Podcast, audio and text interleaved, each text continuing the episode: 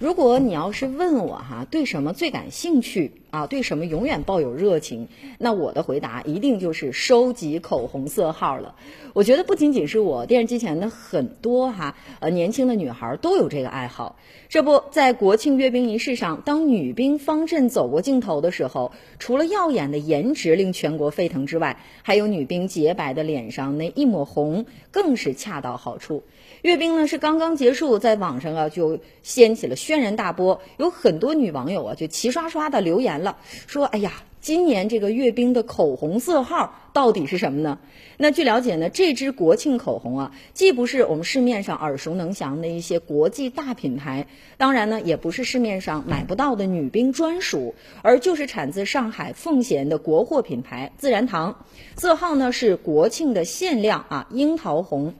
而提起这支口红的研发过程呢，负责人也说了，说团队呀，从产品的外观到膏体的颜色呀、质地呀，再到所达成的妆效和持久度，反复研究了修改方案，最终呢推出了这款国庆口红。那颜色呢就定为了樱桃红，觉得这个颜色呀跟这个国庆阅兵的衣服啊是比较匹配的。那在微博上呢，阅兵女兵的中国之美，连同女兵同款的口红、阅兵装粉底是一同上了热搜。比如说这个玛丽黛佳呀、百雀羚啊、自然堂啊等等哈，我们大家耳熟能详的一些国货品牌，在国庆期间的销售啊，可以说是再创新高。不仅如此，在南京的一家购物中心的手机卖场里面，长假期间呢，华为手机也受到了越来越多年轻人的喜爱哈。不仅仅是电子产品、化妆品等等这种国产品牌变得抢手，其实现在啊，最重要的就是一些红色旅游啊，也变得越来越红、越来越热了。